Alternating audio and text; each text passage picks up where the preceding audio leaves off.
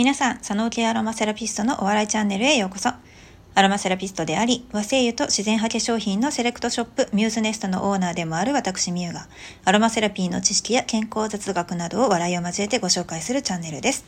たまに雑談も入ります。はい、ということで、しばらくですね、スタンド FM のアップが滞っておりました。これはですね、えー、過去に放送した回を、えー、どうにかこうにか文字起こししていけないかなというふうにいろんなアプリを試してみた結果あまあいいアプリが見つかるまでにちょっと時間がかかったということですね。えー、全部聞いているものをですねあの耳で自分で耳で聞いてですねタイピングで起こすっていうのはもう絶対無理なので、まあ、そういった、えー、アプリの力を借りようと、えー、考えております。でこちらのですね放送が記事になっていけばブログとしてまたあのゆっくりですね後から見ることができますし部分読みができるようになりますのであの音声メディアの、まあ、難点っていうのはタイトルからして中身は大体わかるんだけれども結論が先に来ていない場合は最後まで聞かないといけないというこの日本語のね何て言うんですかねまああの喋り方の弊害がちょっと出てくるっていうところですよね。知りたいことが短い時間で語られていればすぐに聞くことはできできるけれども、まあ、長いこと、まあ、収録しているとなかなかその結論が聞けないということですね。うんなので、えー、ブログ化していこうと思っております。ですので皆さんが知りたい情報をですね、検索できるように私も頑張って、はあ、ライティング作業をやっていこうと思っております。はい。というわけでしばらくお休みしておりました。でですね、えっ、ー、と、一回告知させてください。えー、今ですね、私のお店のミューズネストの中で、えっ、ー、と、昨年ですね、熊本の豪雨災害復興支援で、え熊本の小国町森林組合さんとですねコラボレーションして作ったオリジナルバッジがあるんですけれども煙突町のプペルの小国杉で作ったキャラクターのバッジおよび、まあ、ちょっと印象的なあの船と呼ばれているものがあるんですけれども、まあ、船のバッジですね。こちら絵本から取り出したバッジですのであの今こう映画館で放映されている映画を見た感じとは少し違うなと思われるかもしれません。ただですね映画の方は東宝さんのあの関係もあっていろんな版権があるんですね。なので、えーと、私たちみたいなその公式ではないものが作る、えー、グッズは絵本の版権を利用させていただいているんですね、うん、著作権ですね。はい。なので、えー、絵本をベースにしています。でこちらのバッジなんですが、えーそう、えっと、先日ですね、東京の、えー、渋谷西武百貨店さんの方に置かせていただくことになって、まあ、私自身はですね売り場には立てないんですが商品だけ、えー、東京に行っております。こちらまだ展示中ですので関東の方々ですねよろしければご覧ください。あのー、映画館では本当に売っていないグッズですのであのでグッズもですね映画館で本当に売られているグッズでさえももうほとんど残っていない状況なので 煙突町のプペルグッズが欲しいなと思われている方々にとってもまああの何て言うんですかねまあある意味あグッズここにあるんだっていうような感じで見に行っていただければ嬉しいなと思います。でこちらのバッジがですね大阪の方では、えー、と現在実店舗での取り扱いが今までなかったんですね。ミューズネストのオンライン上では書いてたんですけれどもこの度、え阪急三番街の梅田ですよね、うん、梅田の阪急三番街のあの画材屋河内さんですね。あのイラスト描かれる方なんかねすごくお世話になってると思うんですけれどもその阪急三番街店の方ですね。心斎橋ではなくて阪急三番街店の方で、えー、あの昨日からかな、うん、陳列していただいているはずです。で今日は、えーまあ、煙突町のプペル関係者関係者というか興味がある方であればあのご存知の方が多いと思うんですが本日は、えー、西野さんが朝から夕方晩まで、えー、梅田の東宝シネマズで1日3回上映会を、ね、皆さんと一緒に見るというしかもスクリーン1なので収容人数が700人以上ですね3回回したとして2000人は超えます そういうあの煙突町のプペルに興味を持った方々が今日梅田に一斉に集まるわけですね。でそういった方々からですねするとあの東宝シネマズ梅田から阪急三番街って本当徒歩5分ぐらいなんですよね。で梅田駅直結なのであの帰られる際とかですねあとはまあ梅田についてから東宝シネマスに行くまでとかにですねそのグッズを河内さんの方でですね見ていただければちょっと嬉しいなと思います。というのもですね一緒に飾られているポストカードのえー、白押し印刷がですねサンクレールさんの作品なんですけれども特殊印刷でしてキラッキラなんですよねその何て言うんだろう普通の白押しの印刷とはちょっと違う手法で、えー、押されている、まあ、キラキラなポストカードがあるんですけれどもまたこれが綺麗なんですよね。うん、で本当に東宝シネマズ難波には、えーと、何が残っていたかって言ったら、えー、昨日副音声上映を聞きに私は息子を連れて東宝シネマズ難波に行ったんですがあのルビッチのですね、えー、UFO キャッチャーのお人形が1体しか残っていないっていう状態でした。もう本当に何もかもあの映画関係のグッズがなくてですね東宝シネマズ梅田さんもですね、えっと、先日お電話したところもパンフレットしかないよというふうにおっしゃってたのであのグッズがないっていう 映画を見てあこの映画良かったななんかグッズないかな可愛いのないかなってあのグッズ売り場を見てもグッズがない状態だそうです。なんということでしょう。ですので、あの、もしよろしければなんですけれども、5分間だけちょっと、あの、離れたところにはあるんですけれども、歩いていただいて、ついでにですね、見ていただければ嬉しいなと思います。はい。私のあの、このプペルバッジはですね、身につけるだけで、あのエッセンシャルオイル、精油をですね、垂らしていただくと、まあ、木材なので、かなりこう、オイルを吸い込んでくれるんですね。染み込ませたものを、身につけると天然のディフューザーとしてですね活躍してくれますのでこのねこうウイルスとかまあいろいろ、ね、感染症対策をしたいとかあとはこうなかなか思い通りに遊べなくてストレスが溜まっているとかいう方々にもあのぜひ身につけていただければなと思います。はい、職人さんのですねレーザー刻印のあの線の細さとかもお頑張ったなっていうような感じで 見ていただければクリエイターさんたちもあの結構面白いんじゃないかなと思います。木材の上のプリントの技術もビビットの方で行っていますので木目がまあなるべく見えないようなそのしっかりした発色をするような印刷手法になっております。のでぜひぜひですねあの一度見ていただければなと思います。告知めっちゃ長いやんかって今皆さん思いましたよね。はいそう思います。なんか今日はですねうんまあいろんな事件が起こりましてあのテーマは人の話を聞くっていうところですね。これあの人の話を聞く聞かないっていうのは本当にその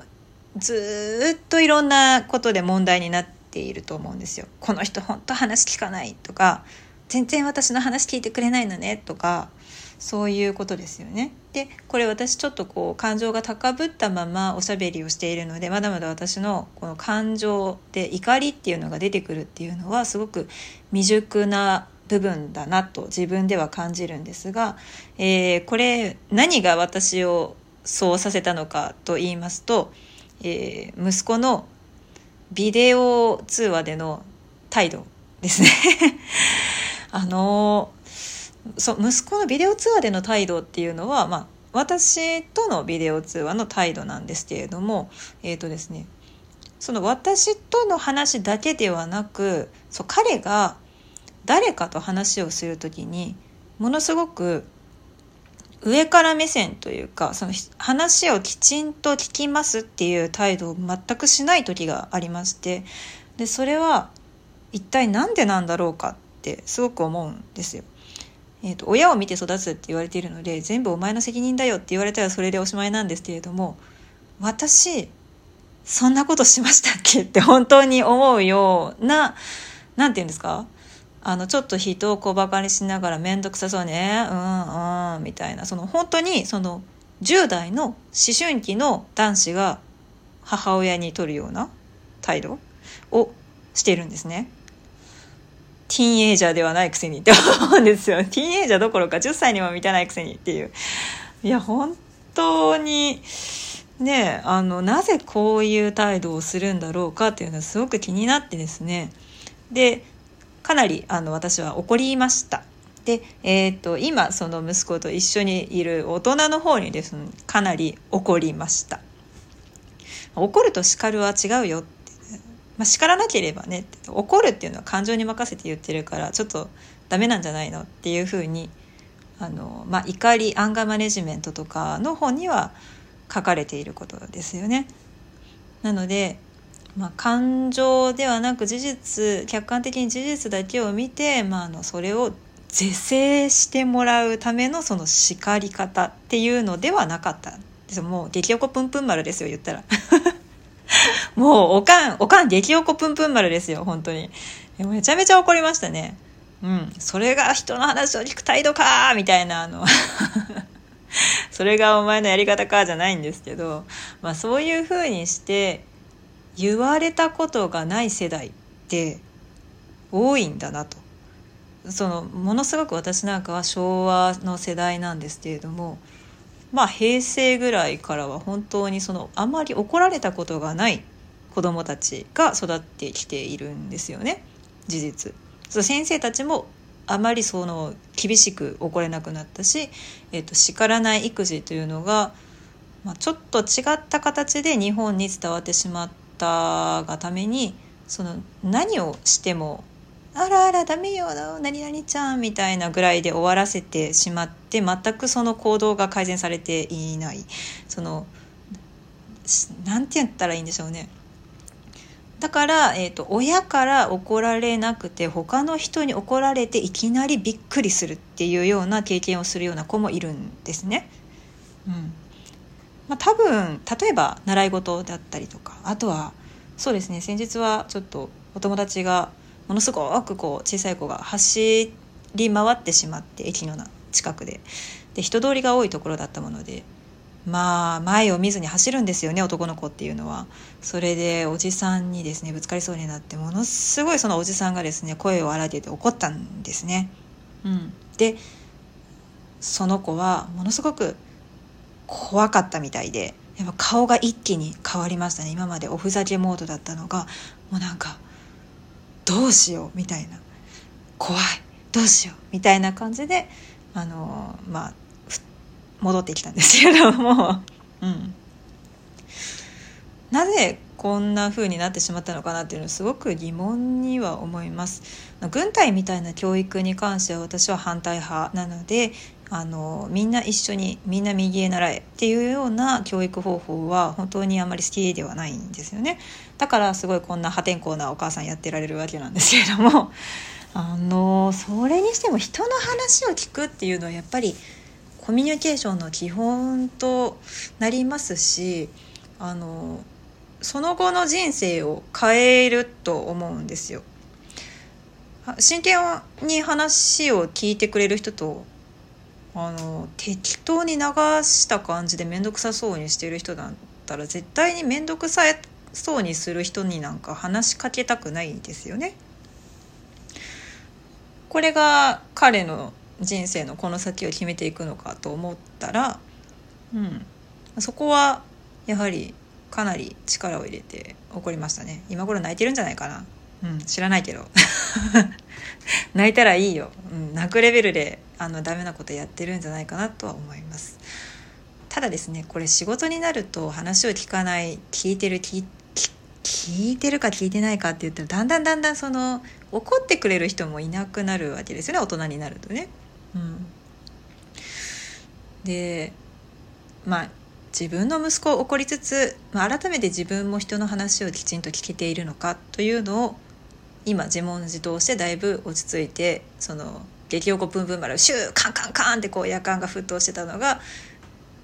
さまゆゆざましレベルになっています。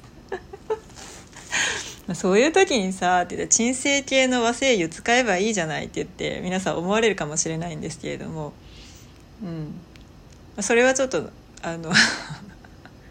無理やり鎮静するのではなくあのすぐ落ち着くがしかし根に持つタイプというかその覚えていってしまうので、まあ、過去にこういうことがあったよねっていうデータがこう頭の中に残ってしまうというか、うん、それを持ち出してぐちゃぐちゃ言ったりとかすると単なるあの なんか根が深いよねみたいな感じになるんですけどそうではなくて、えっと、過去の例から見て分析をしていっているような状態です。これがあの佐野 佐野系アロマセラピストってタイトルにも出しているような私の特徴なんですね。うん、彼が生まれてからこの方、えーと、人の話を聞かないっていうのはもちろん多々ありました。子供だし。うん、前頭前野もまだ全然未発達なので脳の構造上あまり人の話を、えーと、真面目に聞くことができないとか自分が興味を持った方向にすぐ行ってしまうっていうのは致し方がないのですがそれでも真剣な話をしていたりとか語りかけてくる人に対しての返事がおざなりでどうにもこうにも適当だっていうのは一体何が原因だったんだろうなっていうのをちょっとこう今記憶を手繰り寄せてですね考えているところです。皆さんは子育ての中でこうなんでお母さんの言ってることを全然聞かないんだっていうふうに怒られたことはない人っているのかなって思うぐらいだと思うんです。うん、あとは、えー、身内家族ですねとか恋人同士とかはよくありますよね。じゃあお仕事している時にこの人なんでこんなに話聞かないんだろうって思ったことありますか？いやあるのはあるんですけどそういう人とはあんまりないその感情がかなりこうなんだろう揺さぶられるほど、えー、記憶に残る出来事があんまりこう残っていないつまり感情に紐づいて私の中に残っている記憶があんまりないということはおそらくそういう人とは距離を置いたんだろうなと 過去の人生を、うん、振り返っていました。皆さんいかがでしょうか？今回は全然なんかアロマの話してないやんっていう感じなんですけどまあこういう時にですね鎮静系の香りを嗅いであの無理やりその落ち着かせてもいいんですけれども、まあ、たまには私は感情人は感情の生き物と言いますし発散させるのも大切なんじゃないかなと思います。うん、ただ本当に原因が一体どこにあるのかっていうのを探ってその原因が特定できた暁にはうん、まあ、改善をしていかないといけませんね。それが自分自身にあるとしたら自分を徹底的に見直すために私はもう本当修行をしないといけないと思っております。はい